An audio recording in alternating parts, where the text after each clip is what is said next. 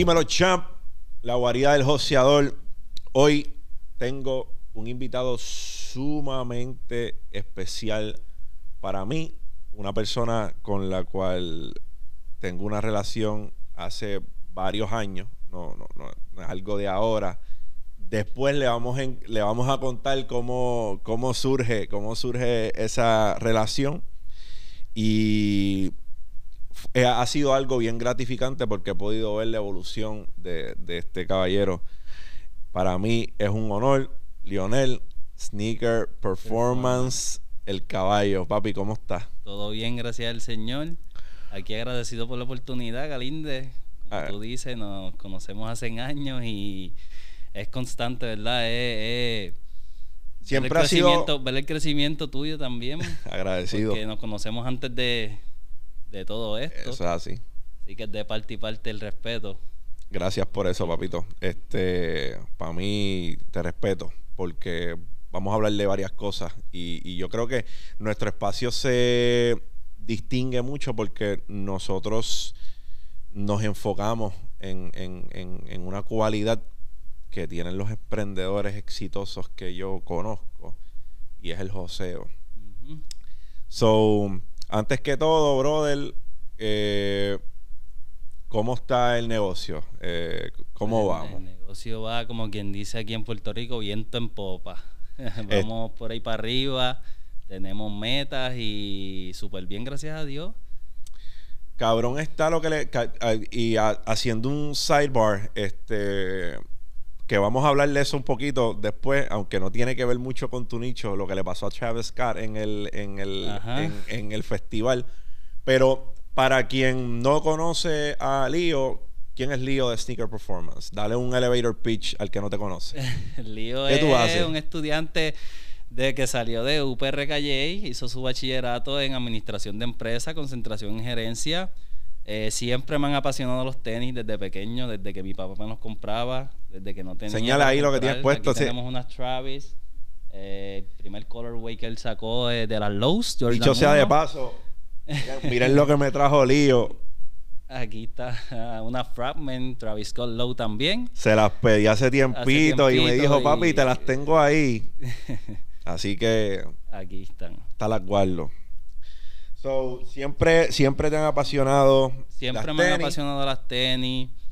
Eh, para mí las tenis, para mí, en cuestión del outfit, es lo más importante, las tenis, tener unas tenis limpias, unas tenis clean. Y si son exclusivas, pues mucho mejor. Claro. Porque obviamente no las tiene, no las tiene todo el mundo. Yo creo que las tenis son como los relojes.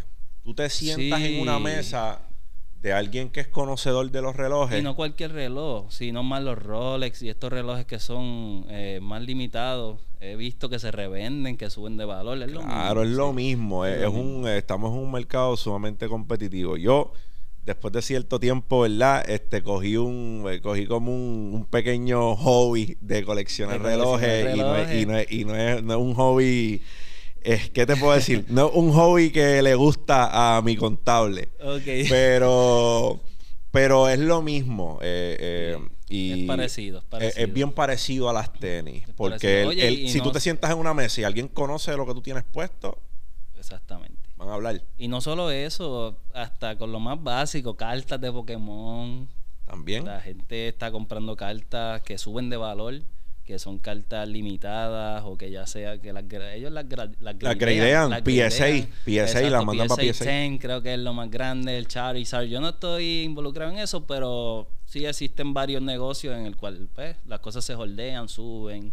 Eso pasa con todas las cartas con de todo. colección. Exactamente. Las de baloncesto, las de Sí. pelota, las de la carta que tú Pero tengas. que ahora, ahora se está viendo más. Claro. Ahora lo vemos más en el, el joseo de la gente de, de- ¿Tú sabes quién es el responsable de que Pokémon cogiera un Spike? quién. Logan Paul. Logan Que Paul. se puso, se puso cuando eh, fue a boxear el Charizard. adem- exacto, Sí, pero además eso- de eso, Logan Paul invirtió, si mal no recuerdo, 250 mil dólares en, un- en varias, en varias Ok. cartas, PSA 9, PSA 10. Y el que él invirtiera esa cantidad y también hizo una rifa Hizo una rifa Y también, no sabía sí, eso. Hizo una rifa de unos sobres de, ¿verdad? De, de First Edition, de, de la primera edición de Sí, que Pokémon. eso tú abres y lo que te Carísimo. ahí es uva. Sí, pero carísimo. Que eso, cada sobre te puede costar mil, dos mil dólares, Y dependiendo. lo puedes botar en vano porque si abres y no sale nada bueno, Te sabes jodiste. que te jodiste, sí. Pues él hizo esas cosas, creo que por un booster pack completo de primera edición, Edición, pagó como 150 o 200 mil pesos y, después y- hizo la rifa. ok. So, él es responsable de que ese mercado cogiera un spike chévere. nuevo ahora sí. Y un, ¿verdad? Un, un abogado de, de los coleccionistas o de, las, de, las- de los elementos de colección, una persona que admiro mucho es Gary Vaynerchuk. Ga- Gary V Gary Vee, yo lleva, sé- mu- lo he visto. lleva mucho Es tiempo. ¿verdad? Sí, un entrepreneur también. Él es due- dueño de una agencia de publicidad. Levantó la Ah, vaya. corporación de su padre, de una, él tenía una tienda de vender vino que estaba evaluada yo creo como en 1.5 y él la convirtió en una compañía de 60 millones. Ha, ha levantado múltiples negocios, el tipo es un cerebro. Una de mis estrellas polar, una de las personas que me cambió la vida a mí.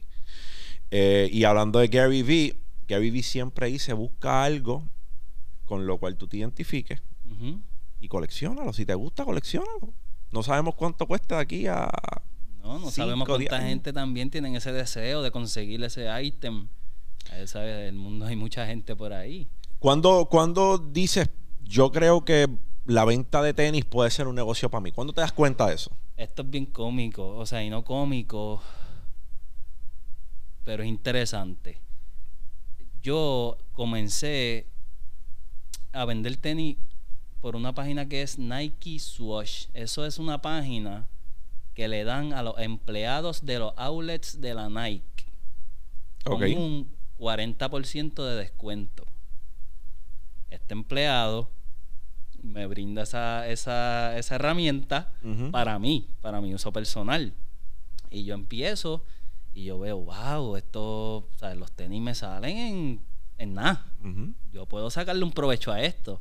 Pues cuando yo veo que se puede añadir a la abuela, que tú puedes añadir a siete familiares, pues yo hablo con él y le digo, jefe, aquí tenemos una herramienta bien poderosa porque podemos tener siete cuentas de las mismas y tener el mismo por ciento en cada cuenta. O sea, te están dando a ti la libertad de, de tú poner a tu, a tu abuelo, a tu primo, a tu tío, siete cuentas de Nike con 40% de descuento. Que tienen un cap de tenis, una cantidad de tenis no, que pueden- habían tenis que salían hasta antes de tiempo porque era para ellos. Ajá. Era para, para los empleados de la Nike. Sí, pero había, tenis. había una cantidad por cuenta que podías adquirir. Un máximo. Un- digo. o sea, sí, siempre estaban sus, sus, sus restricciones.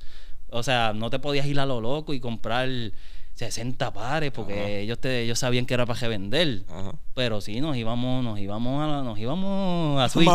Nos íbamos a Switch, imagínate. No- no te ibas con los 60 me pares por recuerdo una cuenta. vez que estaba la, esa Retro 11 Legend Blue de niño y ya esto X ya estaba funcionando, esto X. Nos salían como en 160. Esto X nos daba 240. O sea que si comprábamos 60 nos Ya le hacíamos estabas una ganando. funda. Ajá.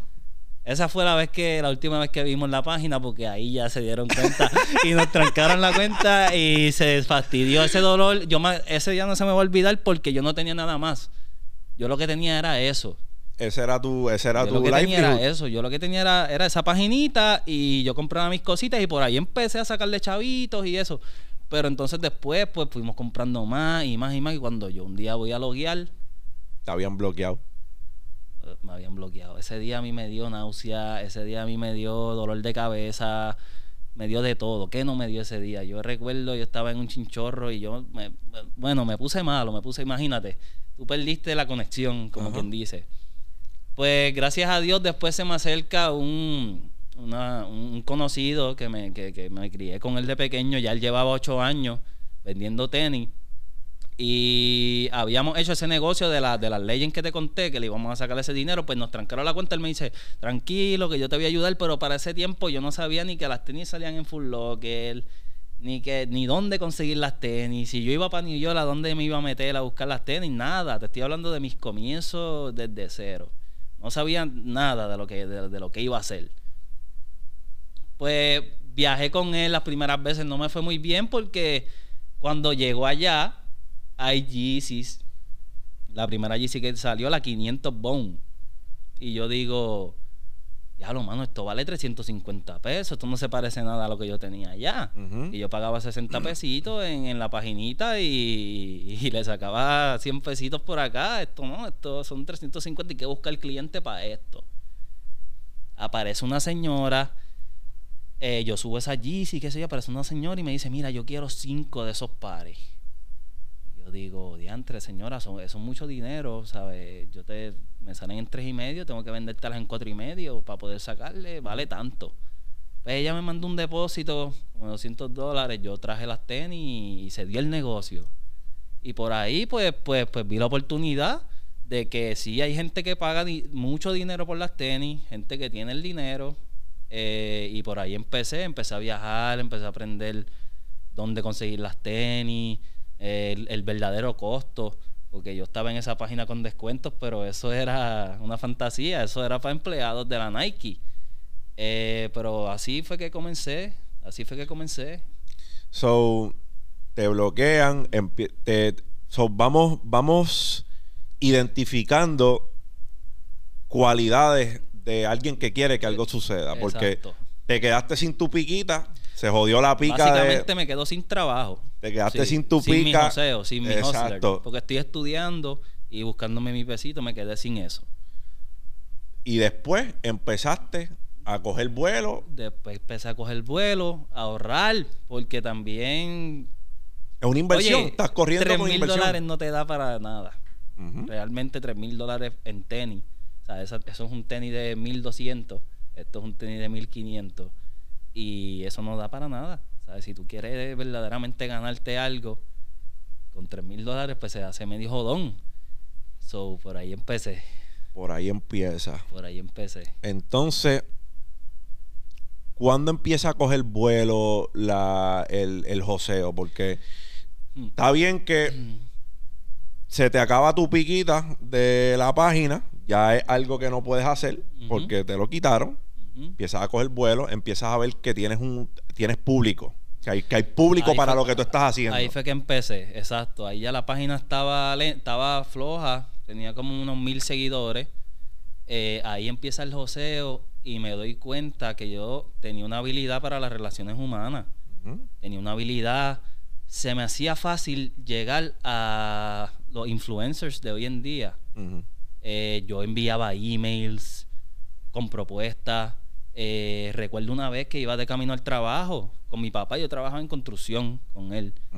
Y Rocky de Kid tiene un segmento que se llama Instapauta. El Instapauta. Tú llamas y promocionas tu página, pero no pueden ser nada de venta.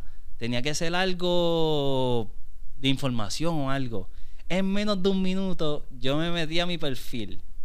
Cambié todo. Puse información de tenis, información de releases. ¿sabes? Yo lo puse como si yo no vendiera nada para que él aceptara el Instapauta. Ujú. Y llamo, llamo. Eso fue como a las 6 de la mañana de camino al trabajo. Llamé, llamé, llamé, llamé y lo cogieron. Rocky de Kid coge el teléfono. Y yo le digo, Rocky, pues mira, yo tengo esta página. Esta página te dice más o menos cuánto van a costar las tenis. Esto, lo otro, mentira, ¿no? ¿Sabes? Fue- todo fue para coger la... Todo fue para, ¿Para para, coger para- la para pauta? coger la pauta. Brother, tú enganché el teléfono. Siete mil personas me dieron follow en tres minutos. Qué duro. De ahí en adelante, Qué duro. la página Cogió auge. cogió auge. Y ahí yo pude comprar más cantidades. Siempre me ha gustado también comprar de lo que me gusta, ¿sabes? de lo que... De lo que me tú te que pondrías. gustar. exacto, me tiene que gustar. No voy a comprar cualquier... Aunque sé que hay gente diferente, Ajá. pero trato de filtrar más por ahí. Eh, empezar Gente a que le comprar gusta la, la GC esta de plástico de Kanye que Exacto, la, la, la foam runners y todas esas cuestiones, eso es algo que es la moda siempre así, critican. Pero Y- fíjate, el, el, la, por- ejemplo, la, yo, yo, la Wave Runner, creo que es la... la, la- la 700. esa, eh, eso fue un palo. esa tenis fue un palo. eso y- cambió todo. Porque eso fue. La gente decía que era algo bodrogo. que eran bodrogones, Dachu, grande, tipo, tipo pero Dachu, la gente empezó a sentir la comodidad, se las puso. se la empezaron a poner. Exacto. So, ve- volvemos. Veo unas características en ti que las identifico en muchos joseadores que, que conozco. Para darle contexto a la gente, eh, Lío y yo, yo contacto a, yo contacto a Lío Sí. Porque yo creo que tú posteaste el, los el que el quien tenga tenis para vender, que me que escriba, comprar. que yo se las compro. Sí. Y yo te seguía en aquel momento. Y yo tenía un blog que me estaba consiguiendo Claro, este, sí. tenis. Tú eras- eh, oye, tú eras mi blog. Tú eras mi blog. Tú eras mi blog de 6, 8 y medio. Tú eras el blog. pues yo tenía un blogcito. Entonces, pues com- yo compraba casi siempre que salían, pues compraba las y cosas dos pares. Yo me y, la- acuerdo, yo y me las guardaba. Sí. Entonces yo le escribía a Lío, mira, yo tengo un par de cositas para venderte. Y me acuerdo que Lío me dijo, pues, nos encontramos, dale, a ver qué es lo que tiene. Y del baúl del carro yo tenía un Solara 2005 que aquello estaba Blanco. todo chocado, papi. Aquello no le cabía, un cantazo más no le cabía. y me encuentro con Lío y le abrí el baúl. Y había de todo en el baúl, habían Oh, Concord, sí. habían había de Mira, todo. yo recuerdo que, me, me acuerdo que, que, no sé si fue la primera o la segunda, pero hubo una ocasión que hasta el dinero no me daba y no sé si yo llamé- Cuadramos por yo lo que teníamos Yo llamé y- a. Kix, no, llamé a Kix PR, Charo a Kix, Juancho, que fuiste a la casa y nos vendiste, ¿tú recuerdas de eso? Claro. Tres resellers y yo dije, viene un amigo mío y, y yo quiero que quitarle estaba- todo. Que estaba Hay que él- comprarle todo porque ese hombre es mi blog y él vende unos precios buenos y hay que comprarle todo. Así que. Estaba el gordito chavos. también, andaba el gordito. Theory, Fast Theory, Sí. Fast Theory, Fast Theory. Ayer estaba con él, hice un cash out, saludos a Fast Theory también. Esos son chamacos buenos que empezaron conmigo también y yo los respeto, me respetan y hemos hecho nego- muchos negocios buenos. Y el, el, el gordito de la que, que limpia las Gordito tenis, el gordito. tenis, gordito Jace 23, creo que te está así calando sí, las tenis, no, ¿verdad? Me, me las entregó, Gordito papi, 23. gordito. Eres una bestia. el que una necesite bestia. tenis limpia, no hay nada que buscar. El gordito es el caballo. Pues sí, lo recuerdo, volví y te digo, ese día yo fui con el baúl full. Yo, yo tenía un montón y, se- y te lo Yo tengo- llevaste yo todo. tengo la foto por ahí. Te lo llevaste todo. Yo, yo tenía ones, yo tenía muchas uno, yo, Eso era lo que a mí me gustaba. eso era oro. Eso era oro. Le, estaban dando Sí, duro. Si tú buscas esas tenis ahora, lo más seguro ah, tengan un 300% de de- Exacto. encima. Me acuerdo que te, te vendí unas Concord, te vendí unas cuatro Bread. Eh, tenía unas Sí, cuatro Bread que te las sí, llevaste sí, también. Eh, habían varias cositas. Porque el blog mío, siempre que yo estaba pendiente a los releases, yo siempre le decía. Para ese tiempo tú eras gerente en USPS. si Exacto. no, no, todavía era empleado, de ventana, papá. Yo no era te gerente vi- todavía. Ah, ok, ok. después, tú me viste después y ya yo estaba de gerente. De gerente. Pa- es para que ustedes, y quiero hablarle esto porque es para que ustedes vean que no tan solo la disciplina del, la disciplina del joseo de Lío, porque Lío era, volvemos, él eh, eh, subió un story, mira, tú el que tenga tenis y las quiera vender, tú Me contáctame que yo te las voy a comprar. Sí. Y yo siempre compraba porque yo sabía que yo estaba comprando un precio bueno y yo sabía que yo podía flipear esas tenis y buscarme algo. y yo nunca he sido gigantón para el profit. No. Y yo, ah, lo más importante, al menos para mí, siempre ha sido establecer una relación. Una relación, claro. Y de mí era bien evidente, yo veía en ti eso, el joseo de que estabas en la calle, nos encontrábamos, ese papi, ese día que, de que estamos hablando, nosotros nos encontramos como a las 10 de la 10 de noche, la era noche. tarde. Sí. Y tú estabas joseando y tú llevas todo el día, yo creo, de aquí para allá machineando, comprando eso, tenis. Eso yo creo que es una de las diferencias entre los resellers duros y, y- y yo, que yo siempre me, man- me mantengo en el field. A mí, si la tenis sale en tal lado, yo estoy en tal lado y lo mío es, yo quiero coger una tenis a precio regular. Aunque Yo- tenga que comprar 50 resale, yo voy a estar allí y quiero la mía a precio regular. Vamos a, vamos, vamos a educar a la gente. Sí. Yo sé que tú eres un tipo que sabes que el bizcocho es enorme. Y, sí, es y- enorme. Y da para todo el mundo. Para todo el mundo. vamos a educar a la gente. Eh, fulanito, fulanito quiere empezar su sneaker eh, eh, resale business. ¿Cómo empiezas? ¿Qué tú les recomiendas? Mira, yo le recomiendo eh, primero que nada, hay que orientarse, hay que saber qué es lo que vas a vender. Primero que nada, hay que empezar por los modelos. Saber qué es una Retro 1, una Retro 2, una Retro 3, una Retro 4. Conocer. Para, tú conocer. Estudias el mercado y ves más o menos Gente, en este negocio hay tiburones. Es, fuerte. Hay tiburones, hay pirañas y, y, hay, y está la gente. Hay, ok, este es un negocio, como dije, que es un negocio que se parece también, que el, coleccionar tenis o ser dueño de tenis es bien parecido a los relojes.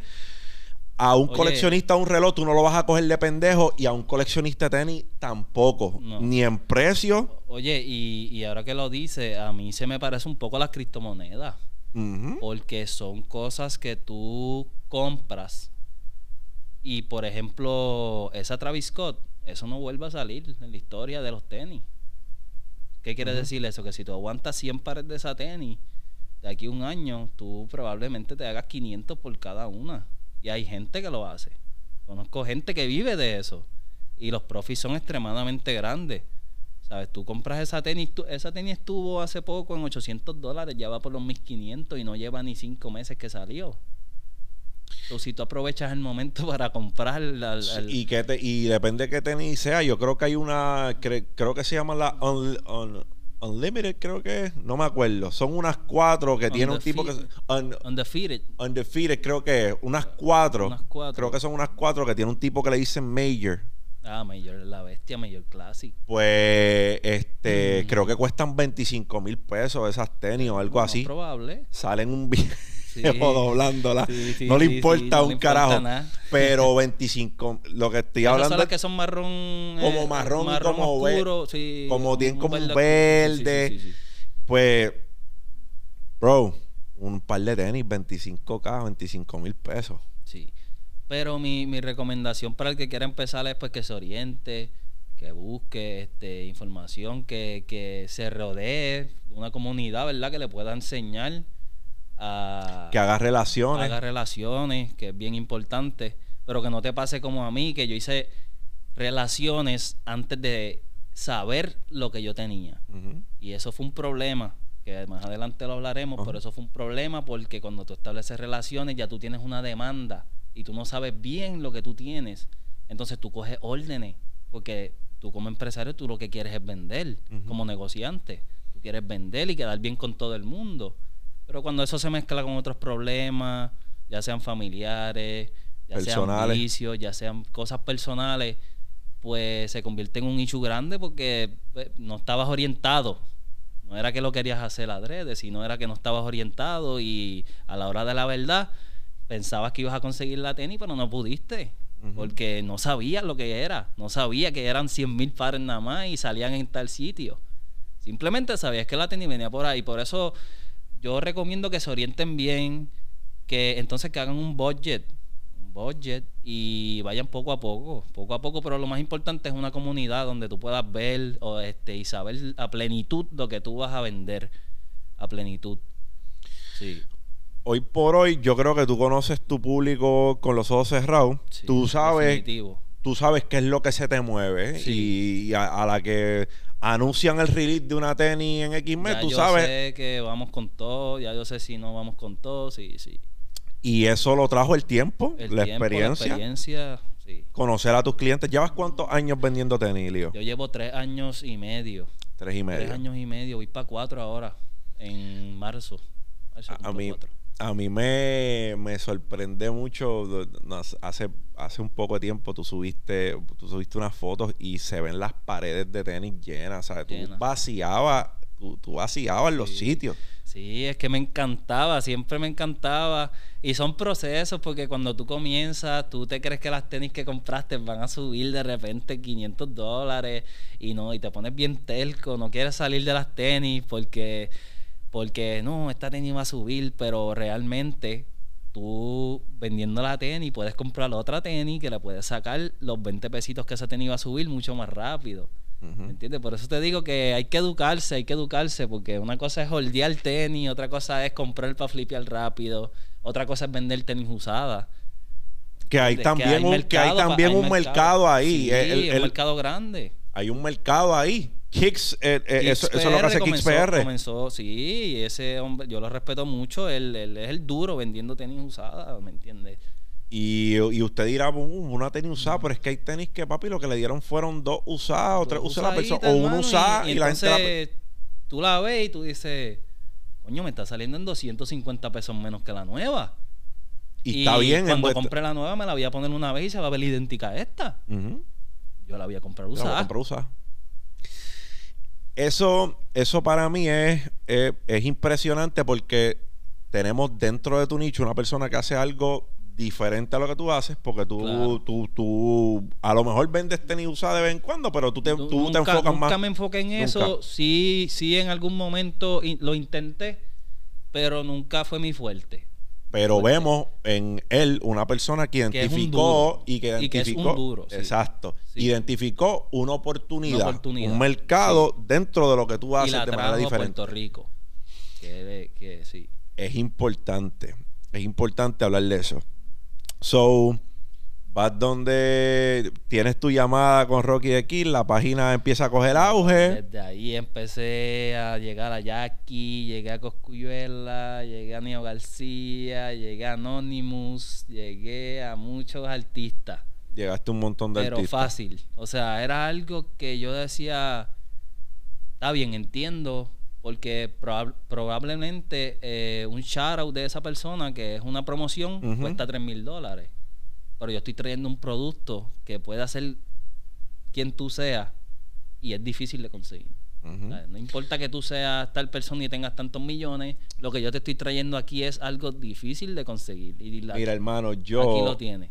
yo más que nadie te puedo contar una, una, una historia acerca de eso. Mira, de más está decir que, y lo digo por contexto, el dinero sola- solo es un facilitador, mi gente. Claro. eh, eh, el dinero solo es un facilitador. Sí, sí. El dinero no lo es todo. Tienes Puedes tener todo el dinero del mundo y ser la persona más infeliz del mundo. Tienes Conozco muchos infelices con mucho dinero en el banco. Sí. Y no es mi opinión, es que me lo dicen. Eh, No me siento lleno. razón. So, hablando de eso, no quiero que eh, saquen de contexto, ¿verdad? Co- Como que uno está bragging, porque no es así, ¿sabes? Yo no, yo, eh, todo es mierda. Yo como mismo me pongo esta, me pongo unos crocs, papito. A mí... Sí, siempre me he distinguido por eso. La gente me dice, coño, debes ponerte más cositas porque la imagen y eso. Yo siempre he sido bien humilde. Yo siempre, a mí me da lo mismo. Estas tenis es la cuarta tenis que me compro de esta. Y a lo mejor la, la gente piensa es la misma, este y lo otro, pero mírala, es nueva, esta tenis nueva. ¿Me entiendes? De paquete. Me gusta esta tenis ya, punto y se acabó. Me la puedo poner 20 veces más. No, no tengo problema con eso. Pues a lo que voy es que una vez yo alcancé cierto tipo de abundancia, yo me sentía sumamente agradecido por la persona que me enseñó todo lo que me enseñó en mi mercado. Y yo, nosotros tendemos a agradecer con, con- con un relojito, un reloj. Sí, Bueno, yo sé la historia. y pues nada, cuento largo corto. Yo le regalé a, yo le regalé al chamo un, un Richard Mill. Y yo pensaba, ¿verdad? Mi, mi ignorancia. eh, tengo el dinero. Yo voy a cualquier vitrina y ya, y compro un Richard Mill. A la gente de Richard Mill importa un carajo cuánto, cuánto chavo tú tienes. Tú tienes que apuntarte en una lista. Tú tienes que esperar a que lo. Porque los relojes Richard, los Richard Mill, tú los sacas de la vitrina. Y al sacarlo de la vitrina, valen 80 a 100 mil pesos más. O sea, un Richard Mill Wow. están tan escasos en su producción es tan escasa y tan exclusiva Wow. que tú compras uno por 260 mil dólares y mañana lo vendes en tres y medio. Hmm. Así de sencillo. Es igual que la que, que un off-white, que si la coges a precio regular, y ahora más que el diseñador murió, no sé si Eh, sí, Virgil. Virgil eh, falleció y duplicaron, Todo- duplicaron los precios. Mira, so, y pasa en, en, en muchas, ¿cómo te digo? En, en, en, en- en muchos negocios pasa. En la música pasa. La muerte inmortaliza a muchos artistas. Claro. Y Virgil Abloh era un artista. Virgil Abloh era un- uno de los mejores creadores creativos en, en revolucionó. Yo- Sí, muchos sentimientos encontrados porque de las primeras tenis que tuve fue de él y fue algo que cambió el juego totalmente. Ya la gente lo que habla es del strap. Ya si no tienes strap, ya la tenis no vale. Lo mío es, los artistas hablan de strap. Si no tienes strap, son Nike. ¿Entiendes? Eh, Virgil Está fue una fuerte pieza eso. clave. Sí, sí, sí, sí. Porque aquí tenemos un hombre que para los que no saben, eh, eh, ¿verdad? Sus, sus pasos más fuertes iniciaron como, entiendo yo, como diseñador creativo de Louis Vuitton. Louis Vuitton Y pues después es que arranca con Off-White. con Off-White. Y fue un fue como que un, Mm. eh, noche y día, ¿sabes? Él, lo que él estaba trayendo a la mesa, Era algo increíble. totalmente diferente. Totalmente diferente. Ahora mismo estamos en la intemperie, ¿verdad? De qué es lo que viene. A qué nos vamos a tener que ahora acoplar. Ya no vamos a ver mal. Puede ser que veamos unas últimas colecciones de él, pero algo tan. Eso era. Virgil creaba algo, cosas especial, hermosas, cosas especial. especiales. De hecho, el último, el último trabajo que hizo fueron 50 pares de diferentes del mismo modelo.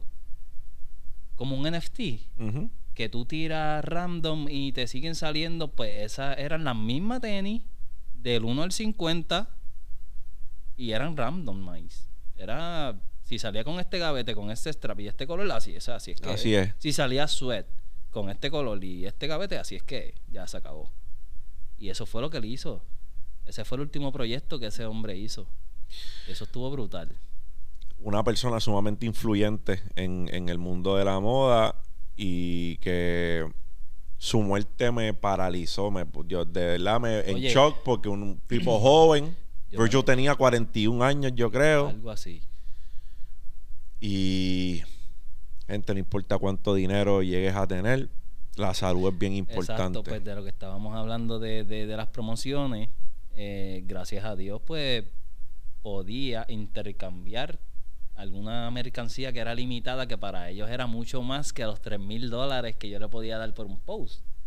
Porque la verdad es que está bien, tenían los 3 mil, pero no tenían cómo con, Y estabas haciendo intercambio con estos Yo artistas. siempre hice intercambio. Yo siempre fui, fui el fiel creyente de que si yo necesitaba un público, yo tenía que hacer un intercambio porque eso le costó mucho dinero a esa persona tener una red en un millón de seguidores. La Eso gente cuesta. tampoco, y la gente no entiende los intercambios. Yo te voy a explicar. mí, mira, yo, bien, yo te voy a explicar, yo te voy a explicar por qué son importantes los intercambios y por qué hacen todo el sentido del mundo. Vamos a suponer que Lío tiene una tenis que él pudo comprar en 500 dólares. Ajá. Pero ese no es el precio de la tenis. El precio de la tenis es, primero, lo dictamina el mercado, El mercado. cómo se está moviendo, y segundo, el precio que él le pone, porque la tenis es de él, el que está en manos de él. Tú la quieres, es algo exclusivo. So, a él le costó 500. Digamos que la tenis ahora vale 2000. Muchas veces pasa. Él está dando una tenis de 2000, no de 500. Exactamente. A él le costó 500. Ahí es que está la clave. A él le costó 500, pero el valor que tiene ahora es de 2000. El intercambio que le está haciendo le costó menos que sacar los 2000 dólares del bolsillo, ¿me entiendes? Y cuando la gente no entiende los intercambios, le falta contexto. ¿Entiendes? Eh, eh, Sí, hay que... tienes y- que darle trabajo a eso, porque hay personas que no entienden el potencial que tienen. Muchas críticas, muchas críticas recibía ¿Que de- recibiste? De, las personas que sí, a mí me, rodea- me rodeaban personas de- del mismo ambiente.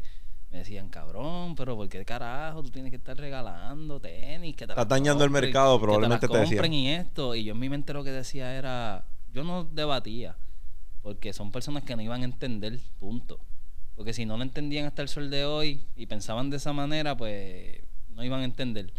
Pero yo lo que pensaba eran en los 11 mil seguidores que iba a tener ahí nuevos, que sí me iban a dejar el dinero que yo estaba buscando.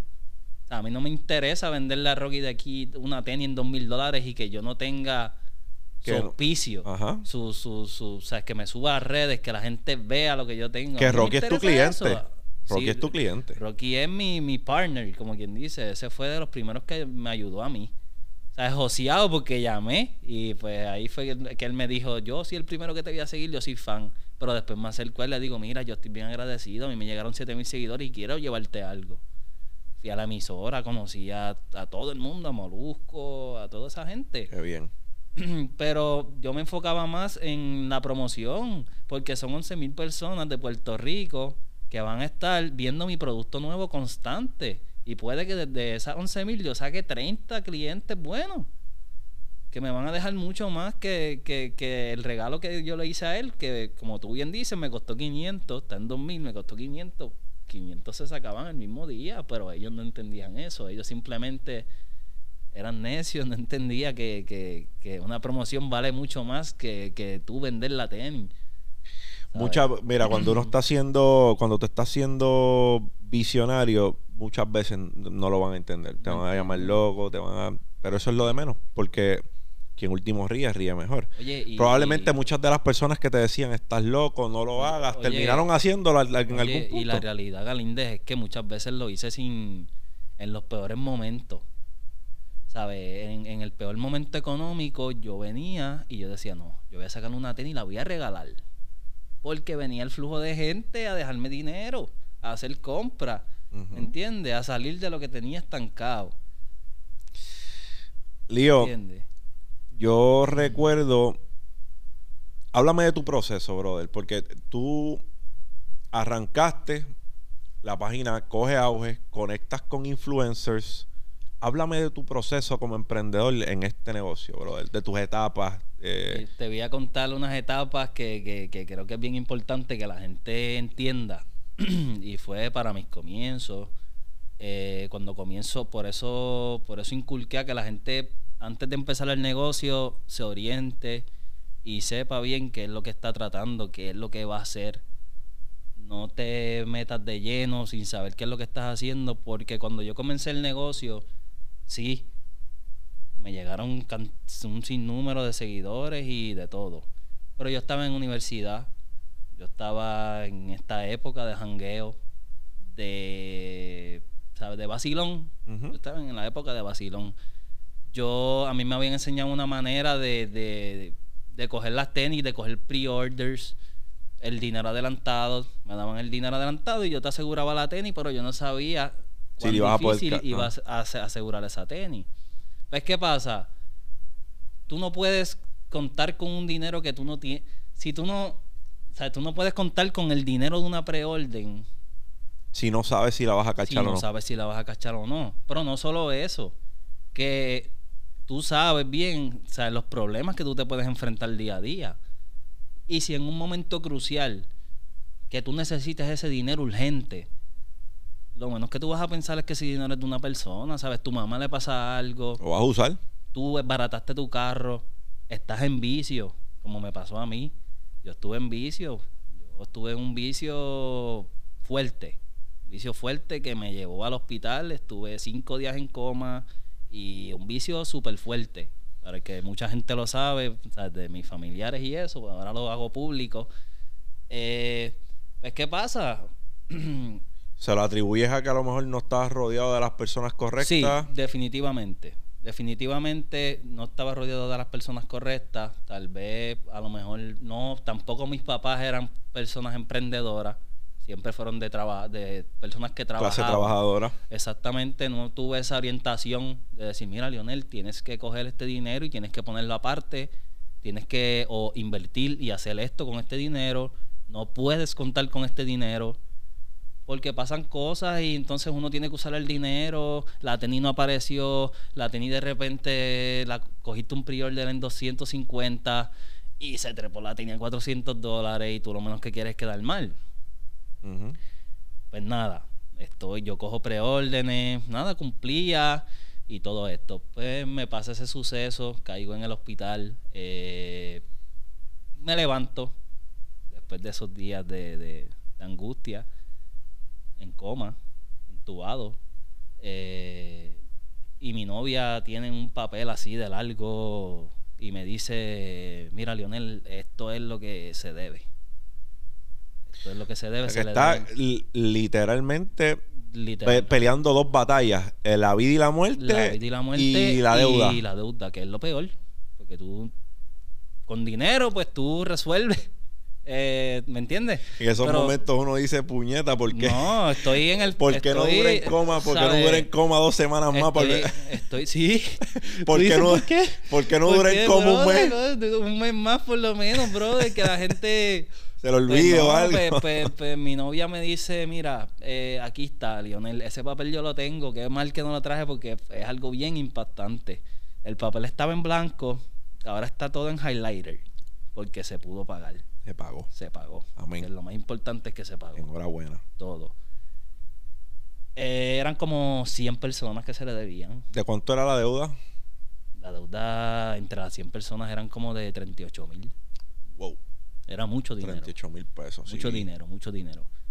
Otro inversionista me había prestado 25, 25 mil. Tenía 20 mil más con otro inversionista más. Estamos hablando de Estamos casi hablando de 70, 70 mil dólares. 70 de- cascajos. 70 cascajos, hermano. Salgo del hospital, eh, mi ciclo de sueño, no podía caminar, el ciclo se me, de- se me descabronó, no, yo lo que dormía era una hora al día, porque mi cuerpo no aguantaba más, el dolor que yo tenía en el cuerpo y la- las presiones de aire que me metieron y todo eso, ya no aguantaba más. Además de que la mente no te deja dormir porque No, tienes eh, el... de, de, de verdad que yo cansado no estaba. Pero sin mentirte, de una hora que dormía, las otras 20, la- las otras tres comía y me, y me disfrutaba a mi sobrino, a mi mamá. Fue algo bien familiar. Las otras 20 lo que hacía era orar, brother. Yo lo que hacía era orar en la cama con el rosario, brother. Yo lo que hacía era orar y yo lo que decía era, Señor, ¿cómo tú me vas a sacar de esto? ¿Sabes? Hay gente llamándome. Yo nunca me, me fui de, de, de bloquear a una persona que yo le debiera dinero, de, de, bloquearla, ¿me entiendes? De, de esa mala fe de que yo soy, yo me voy a quedar con tu dinero. No, no, no. Ese no era yo. Y yo decía, a mí se me cagaban, eh, subían y yo veía todo eso, entonces eso me dolía más. Porque yo en una cama viendo todo eso también y yo, y, y- y- y yo decía, diablo, Señor, ayúdame, ¿sabes? ¿Qué puedo hacer? ¿Qué puedo hacer? Recuerdo una vez que, pero definitivamente sabía que eran los tenis lo que me apasionaba. Y lo que te iba a llevar y lo que me iba a llevar, de verdad que no. Nunca pensé que los tenis me iban a volver a llevar a mí a, a- a donde estoy ahora Ajá. mismo. Nunca pensaste. Nunca, nunca lo pensé. Pensé en muchos, muchas otras cosas. Pero sí recuerdo que, me- que una vez mi tía me dice, Lionel, este, yo tenía un trabajo como contable, como eh, con un contable, ayudante de contable, llenando planillitas y eso. Pero que yo me ganaba 70 pesos el día y de repente yo vendí una tenis, hermano, y me ganaba 70 pesos en, en 5 minutos. Ahí mismo en la oficina y yo decía, coño. Si no es negocio. Yo decía, coño, yo estoy trabajando aquí ocho horas sentado sin un break y entonces yo bajo, yo bajo las escaleras, vendí esta tenis y me gané 70 dólares, que es lo mismo que yo me gano aquí en ocho horas. Pues yo le digo a mi tía, no, no, no, titi, yo voy a seguir con lo de los tenis. Vamos a ver. Tenía 20 mil dólares en, en- en- en inventario. Y da la casualidad que veo este concepto de una persona de, de- de- de los Estados Unidos, que es la rifa que ya sí existía en Puerto Rico. Como te conté, eh, eso existía, eran unos números, lo ponías del 1 al 10 y le dabas un botón y el número Ah, que saliera... de manera aleatoria. De manera aleatoria, eh, salió un número y buscabas en la lista, mira, ganó tal persona. Este fue el que salió. Cuando yo veo esa ruleta, cuando yo veo esa ruleta... Es una ruleta y en cada espacio de la ruleta, pues ru- apuntas el nombre de la común y persona. corriente, una ruleta, en vez de números, tiene nombre. Y tú ves tu nombre, tú ves tu nombre ahí. Pues, ¿qué pasa? Esto lo vuelve más emocionante. Porque tú estás viendo tu nombre. Entonces, las rifas, por lo general, se hacían. eh, tú ponías un post y decías: Tengo esta rifa, envíen y dime qué número quieres. Y cuando ya estaba llena, la persona se iba a live. Pues yo no, yo traje la ruleta, que fue la ruleta, y no era enviar dinero, no, no, no, no. Era que envíame el dinero la, ahí en el momento. O sea que la rifa te ibas live, te seis horas duraba el live. Seis horas. ¿Entiendes? Entonces me enviaban el dinero y yo ponía el nombre ahí mismo en la ruleta. Ponía el nombre en la ruleta y todo el mundo podía ver que estaba participando. Se quedaba grabado una chulería. para hacerte el largo, el, cuento largo, corto, eh, la primera vez que lo hicimos, eh, tenía 20 mil en inventario. Eh, no me gusta hablar de números así, ¿verdad? Pero tenía 20 mil en inventario y, ese día con mi novia en la sala de mi casa recogimos 18 mil. 18. Y nos sobraron como, como 10 mil en inventario. inventario. Lo que quiso decir fue que pudimos duplicar. Casi doblar, exacto. Casi doblar lo que fue. Eh, lo que se vendió. Entonces, aparte de eso, eh, fue algo especial porque pudimos ganarnos la confianza de las personas de nuevo. ¿Sabes? El, el poder llamar a una persona que daba su dinero por perdido y decirle: Mira, tengo tu tenis. Y no le explicaba lo que pasó porque eran cosas, pero tengo tu tenis, pero sea, tengo tu tenis, ya. Tengo tu tenis y estamos en la mejor disposición de pagar. Tuvimos unos problemas. Esa sensación fue inexplicable. Pudiste ponerte al día. Poder, saber, el inversionista mía vivía de conciertos, vivía de, de, promociones. tú sabes que en cuarentena no hubo ningún tipo de, de evento. Él vivía de eso. Prácticamente yo sé que él estaba la estaba pasando mal porque no habían conciertos ni nada y yo poder llegar con un cheque de gerente y decirle aquí está tu dinero hermano o sea, hay gente que no apostaba un bellón a mí gente que, que quién iba a apostar un bellón a mí si yo estaba saliendo de ahí yo estaba mal en la calle todo el mundo para todo el mundo yo era ¿entiendes? debía dinero.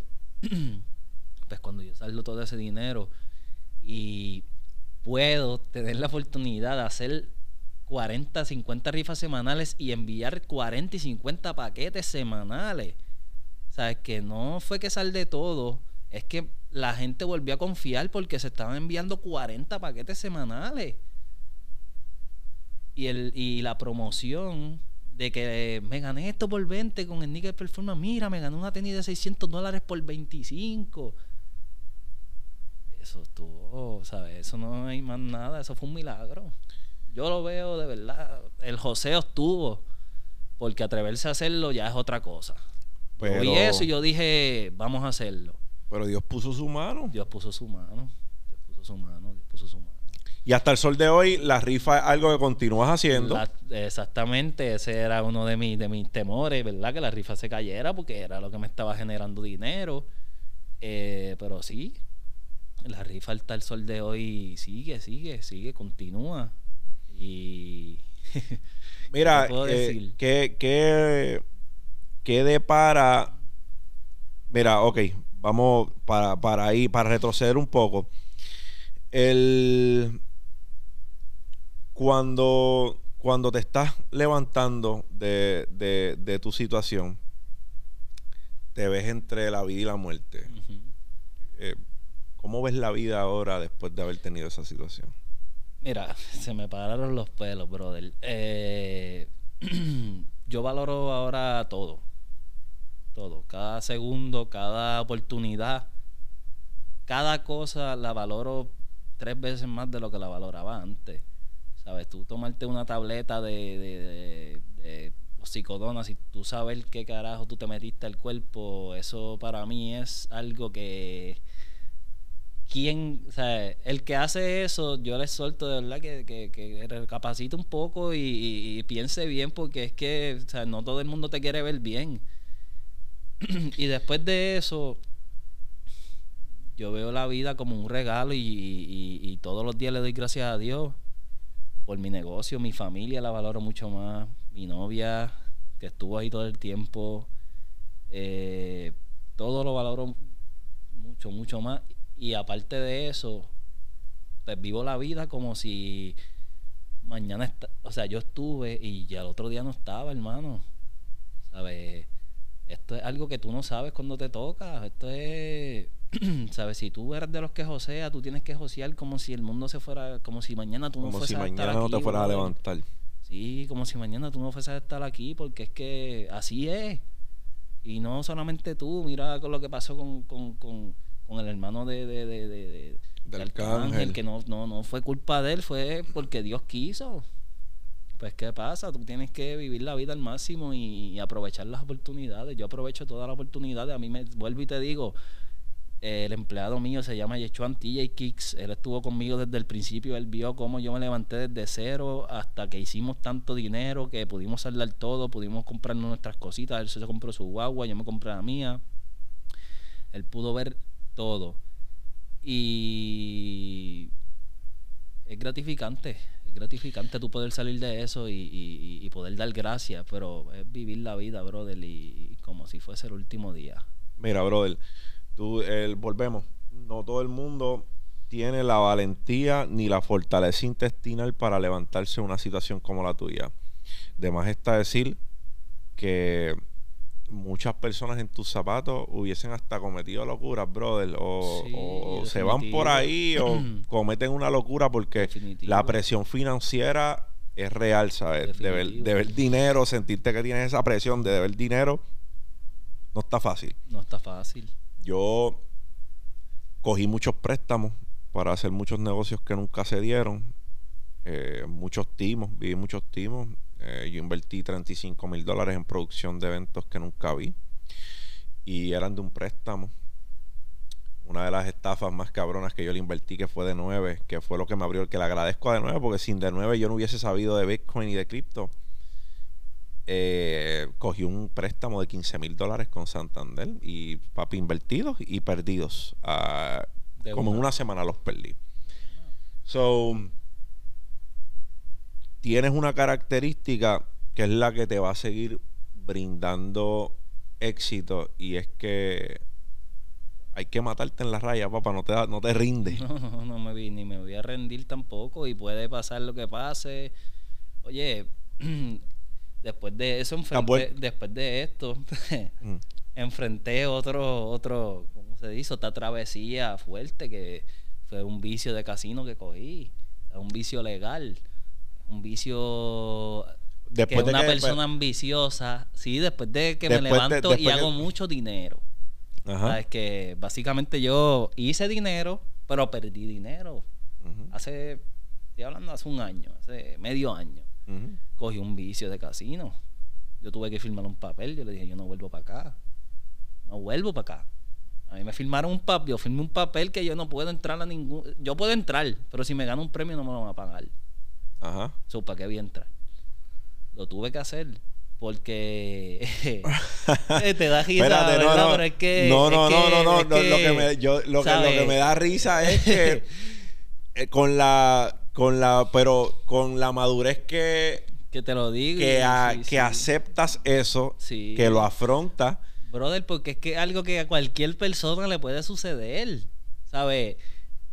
No me bastó con ir a Las Vegas a, a hacer un viaje entre parejas para que detonara ese vicio que vivía dentro de mí, pero que eso detonó. ¿Me entiendes? Eso detonó. Allá yo boté un fracatán de chavo y llegué y tratando de recuperar boté un fracatán de dinero más.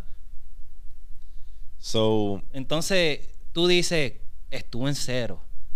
Y vuelvo ahora. Te levantas y, te vuelves a caer. Hermano, vuelvo ahora a caerme por un vicio que es legal, que yo no tengo a quien reclamar, que fue mi culpa y siempre mi culpa. Aunque también es una enfermedad que hay que tratar.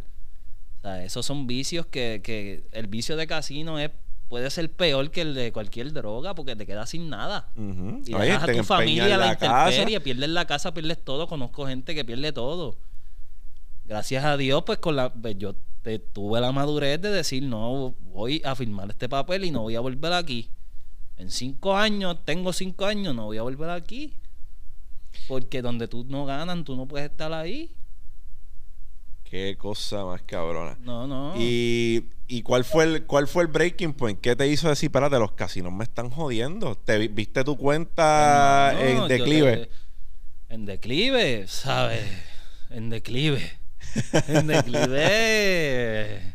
Pesado. Pesado. Y no era eso, era el tiempo en que yo lo votaba, porque está bien. Mira, yo fui a un Complex Con, el último que hubo en Los Ángeles, y fue una mala inversión, perdimos como 5 mil dólares para hablarte de números, para hablarte así de números.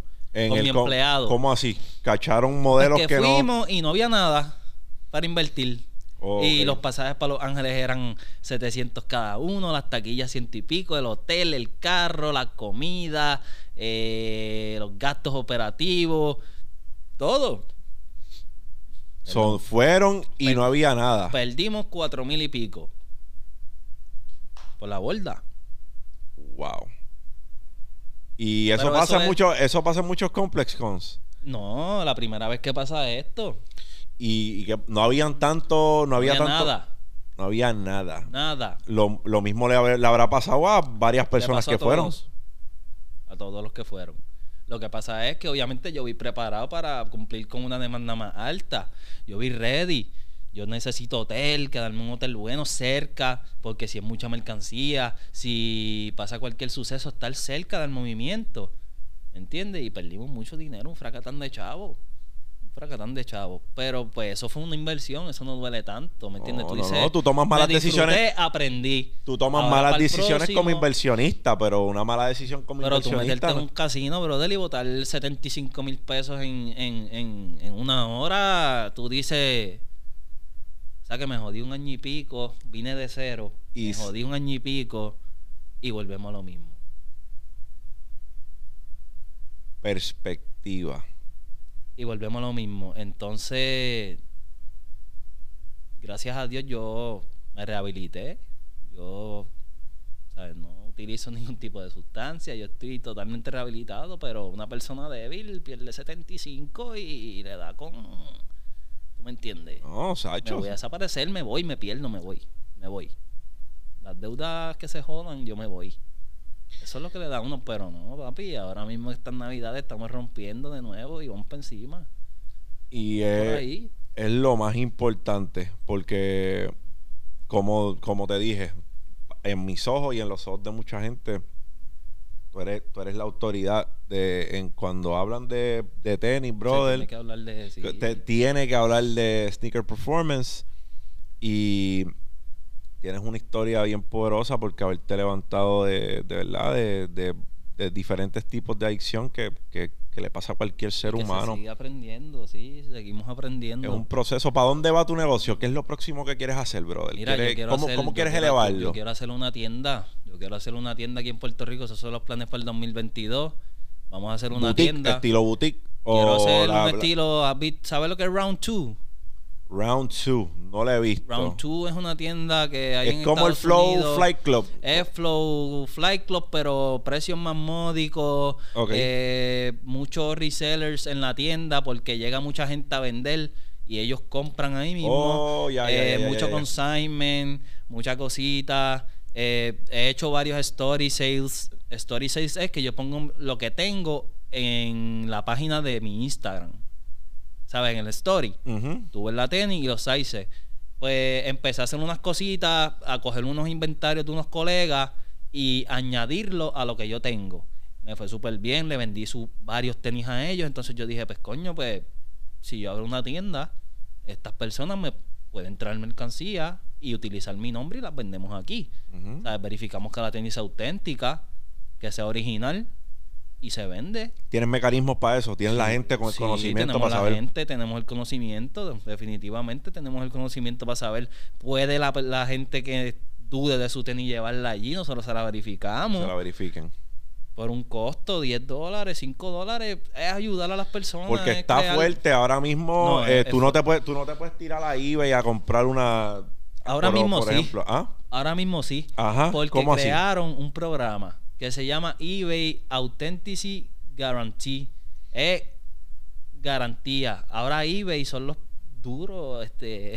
Ah, pues bueno, pero entiendo que entiendo que el que compra tiene que asegurarse que El esté. que compra tiene que asegu- decide si le pone si eh, le pone eso o no.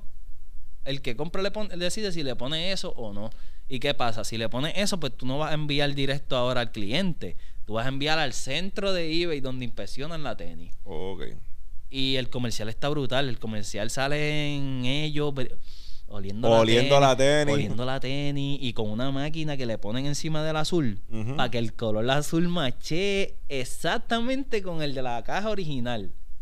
Qué bien. Es algo increíble.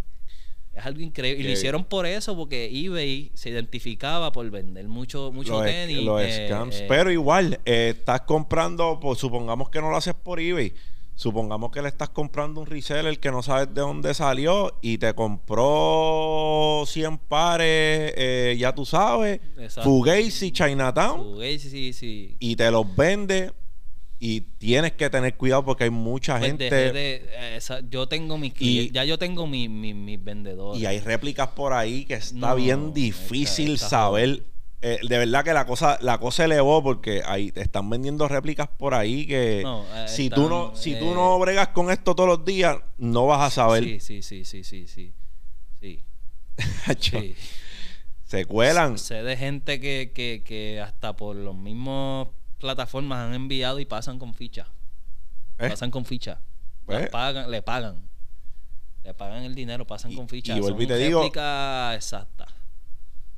Y, y eso estamos hablando porque estos son plataformas que se dieron a conocer por eso. Por ejemplo, StackX se dio a conocer porque por lo menos pasaba por un proceso, Por lo, ¿verdad? De- menos, por lo menos filtraban algo. pues, de un, un 75, un 80% te ibas a la segura con ellos. pero el factor humano sigue estando Sigue, ahí. está- sigue estando ahí, claro. Y el factor de, de- de- de mejorar la calidad de las réplicas también sigue estando ahí. ¿Tú me entiendes? Y el factor de la mafia también sigue estando ahí. Mira, voy a mandar esta tenis cuando te llegue allí, por favor, inspeccionala tú. Yo creo, y pásala con ficha. yo creo que tú, y te lo voy a decir aquí porque pienso que es una oportunidad clave de que, ¿verdad? No, no, no lo convirtamos en una mentoría, pero sí lo convirtamos en, en, en compartir de ideas que yo veo en, en cosas que tú, al menos en tu negocio, puedes hacer para que te sigas beneficiando. Número uno, te lo dije, eh, hemos hablado en ocasiones anteriores Claro. pero te lo repito hoy nuevamente. Yo, yo entiendo que tienes muchas personas que quieren aprender de ti, quieren aprender de tu negocio. Sí, Eh, habiendo dicho eso, tú sabes de lo que estoy hablando. claro que sí. Eh, entonces, el conocimiento es un asset y tú lo tienes. Eh, y en tu negocio lo tienes a cabalidad. Tienes que, tienes que. A mí, un profesor, y lo he dicho en varios videos, me dijo: si tú te mueres sin dar ese conocimiento de vuelta a otras personas, tú le, tú le estás haciendo un daño a, a- a las personas. Claro. Así que yo creo que es una es buena perspectiva para analizarlo desde ese punto de vista. Tú no sabes la comida que tú lleves a la mesa de muchas familias, Sí. Dándole esa herramienta que tú tienes. O de que se pueden liberar también. También, porque como mismo te ayudó a ti Claro. a salir de unas situaciones, Sí. después pasar a otro. Y otra cosa que veo, que tú, que de verdad, de verdad, eh, entiendo, te puedes beneficiar súper. Mano, contempla, contempla un canal de YouTube. Contempla un canal de YouTube con contenido que tenga que ver con tenis. Es- Podemos hacer. Este, Claro. Te lo digo porque yo veo a muchos. Yo, yo veo a Fomer Simpson, yo veo a, Yo yo, yo veo a muchos youtubers de- de- del nicho de las tenis. Y a lo mejor la monetización de, eh, de- del ad revenue no sea lo, lo, lo, lo más lo más cabrón del mundo al principio, pero estás levantando una comunidad, Y impactar vidas también. impactar brother. vida y para donde tú vas dirigido, que es una tienda física, yo creo que te beneficiaría mucho impact- eh, crear una comunidad, porque ya tú tienes una comunidad en Instagram. Sí, pero hay que crear una parte de los que verdaderamente, ¿verdad? Hay unos estén chamaquitos que yo sigo que están duros también haciendo reviews, se llaman Mofongo Kicks. Ah, esos son los caballos. Eh, Mofongo, Sí, shout out. ellos empezaron más o menos, sí, con, a- a- cuando yo empecé, ellos estaban empezando también y, y nunca pudimos dar. Muchas veces nos encontrábamos en Nueva York y yo tenía mucha mercancía en el cuarto y le decía, vamos, vamos para el cuarto y lo hacemos allí. Nunca pudimos, pero siempre hemos tenido comunicación y los respeto mucho también. Charo Mofongo Kicks. Pues Mercancía brutal están tirando y, y- y los felicito, de verdad, se van muy bien, muy bien. Pues eso, hablo de Eso sí ellos. es una comunidad. Hablo de ellos porque entiendo que tú tienes el mismo potencial con tu conocimiento y simple y sencillamente con tu diario, brother. La gente quiere ver, verte en el joseo. Sí. Anda con un, anda con un camera guy, bro. Y que te graben el diario, eh, José, o consiguiendo tenis, cómo No, corre el negocio Me encantaría, me encantaría. y educar a la gente. Son proyectos que requieren orientación, ¿verdad? Y, y, y voy a buscar ese tipo de orientación para yo poder echar para adelante con eso, porque esos proyectos me interesan. Claro, Pues hacer, acuérdate que a la gente le- le interesaría saber cuál es la diferencia entre, qué sé yo, entre, eh, entre conseguir una Jordan 1, una Retro 1 para vender versus una 4, una 3 que tiene más Claro. demanda que no. No, Eh, y, y no tanto eso, una Jordan 1 de tal color con una Jordan Versus- 1 de tal exacto, color. ¿Por exacto. qué esta vale más y por qué esta vale menos si es la misma tenis? Dicho sea de paso, está por salir una 1 que es la... Patent bread. la sí. Pues tenemos que hablar porque yo soy fanático de la Jordan te 1. tengo ahí, La, la Jordan 1 es un modelo para mí timeless. Es una Eso tenis es que... la mejor inversión que puedes hacer en tenis, ¿verdad? De esos pocos consejos que te puedo dar ahora mismo. Jordan 1. Si quieres empezar a vender tenis, este empieza por la Jordan 1, no pierden valor. Una Retro 1, entonces dependiendo del colorway, eso se mueve como cosa de loco. Ahora mismo de esa que hablamos, Esa eso que se va a vender, eso le van a dar duro. Eso, es como esto, cuando esta salió... eh, rojo y negro, el rojo y negro es Chicago Bulls. Es una tenis que verdaderamente Jordan se puso en sus piernas. exacto. En sus patas porque es un GOAT. Cierto es. Sí, este, de, entre muchas, porque a mí me gustan, a mí me gustan las Chicago. Este. La Chicago es brutal. El Eso- color- esos inventos que hicieron después, Homage to Home, que Ajá. es mitad Chicago. Mitad, mitad exacto, mitad, mitad, mitad, mitad. No me encantaban, pero tiene, Se vendieron. Tiene, está caro. Y, y está, yo creo que las plataformas están Voladas. están voladas. Sí, están voladas, están voladas. Eh, ahí, ahí, ahí. ¿Qué has visto? ¿Cuánto, cuánto importa el colorway de una tenis? Es todo. Demasiado. Es demasiado. Rojo, negro, comparado con cualquier otra cosa. También azul y negro.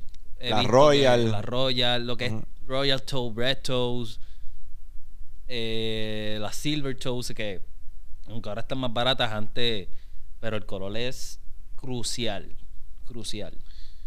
So, eso, yo creo que eso es algo también que, que el que busque establecerse en esta industria debe estudiar la psicología de los, de los colores, porque La psicología en- de, me a mí me encanta, por lo, yo que, que llevo tiempo y experiencia, me encantaría estudiar la psicología, no tanto de la de los colores y eso, sino más de la moda, porque estoy viendo que esto es algo repetitivo. Mira, en eh, cuanto eh, a mercadeo, por ejemplo, hay colores y Andrés después en una conversación me puede aclarar esto o no. El color amarillo Hay- sé que da hambre. hay- hay Por eso McDonald's tiene la M Exacto. y eso. Hay colores que despiertan unas, Al- unas en emociones en, en- sí, en la el gente. subconsciente, sí, sí, Eso está sí. interesante. Eso sí. Eh, de verdad que en, las, en las tenis, yo sí he visto marcado que, por, por ejemplo, de las retro de Jordan, cualquier modelo que sea Brett, Rojo o negro, aunque no sea Brett, dale para adelante. ajá. Dale para adelante. Pero sí, definitivamente mi carrera todavía me gustaría estudiar muchas cosas que tengan que ver con la moda y eso de los colores, con psicología de venta, con psicología, me gustaría. ¿Tiene esto no se acaba aquí, esto yo en algún momento estudiando. quieres hacer tu línea, una línea de ropa. Sí, ¿Tienes algo eso en viene por ahí. Lo que pasa es que, exacto, me hace falta delegar y encontrar a las personas indicadas, que tampoco es muy fácil en estos tiempos. Eh, encontrar a las personas que me puedan ayudar, ¿verdad? Y, y, y darle para encima, porque la marca de ropa viene también. Ah, no, pues yo voy Eso a estar viene, bien viene, pendiente, voy a viene. estar bien pendiente Eso a viene, eso. vienen muchas cosas. Voy a estar bien pendiente a eso. Eh, Lío, de verdad, de verdad, de verdad que es un honor para mí tenerte aquí. Para Esta, no va a ser la última, pues vamos a hacer varias cosas más chéveres. Yo creo que podemos Claro. darle al público, qué sé yo, un día, un día en la vida de un sneaker reseller y que nos vayamos por Claro ahí a sí, ver. que- que- claro que sí. a ver el cómo es el joseo. Podemos hacer aquí un día para que la gente, para que la gente recoja su premio y vengan para acá, te conozcan, porque yo sé que hay mucha gente que quieren saber de ti también. Este, no es de mí nada más. Mucha gente me escribió hoy, mira, que eh, Ricardito me escribió hoy, el de ese él se Ricardo. graduó conmigo. Me dijo, vas para allá. Saludos a Ricardo. Saludos a Ricardo, hermano. Sabes que estamos aquí siempre. Papá Ricardo ayudó a pintar este local por dentro. Papi, Ricardo es un alma de Dios. Ricardo. Un tipazo, papi. con- sí, un tipazo. Es una decencia de hombre. Sí. Eso es. Mi respeto siempre a Ricardo, papá.